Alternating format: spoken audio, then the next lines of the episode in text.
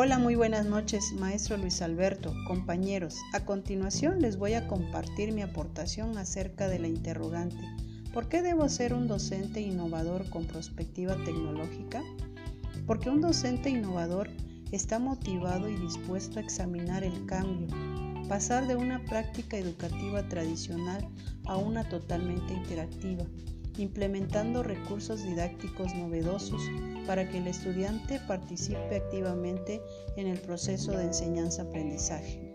Javier García Retamero Redondo hace referencia a que la innovación en la educación no es únicamente utilizar las TICs y seguir manteniendo el mismo método de enseñanza, sino que se basa en el pensamiento crítico, la elaboración de un proyecto educativo tanto grupal como individual, y la creación de nuevos ambientes de aprendizaje en el aula que ayuden al crecimiento del alumno.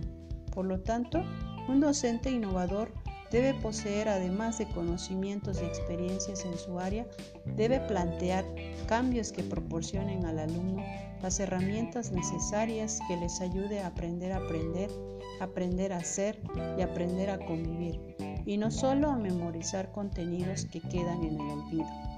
Al ser un docente innovador, se prepara a los estudiantes para que aprendan por sí mismos, se les motiva para que deseen, quieran y ambicionen aprender, porque se utilizan nuevas estrategias y contenidos a la hora de enseñar. Se enseña de manera diferente tomando en cuenta sus necesidades y aprendizajes.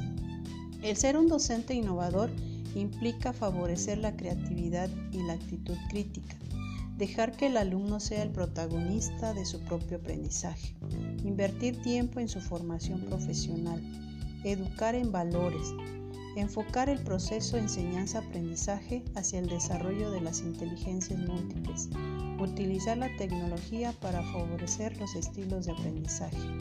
La innovación constante es la única forma de mantenerse porque ninguna ventaja es sostenible en el largo plazo. Jorge González. Gracias.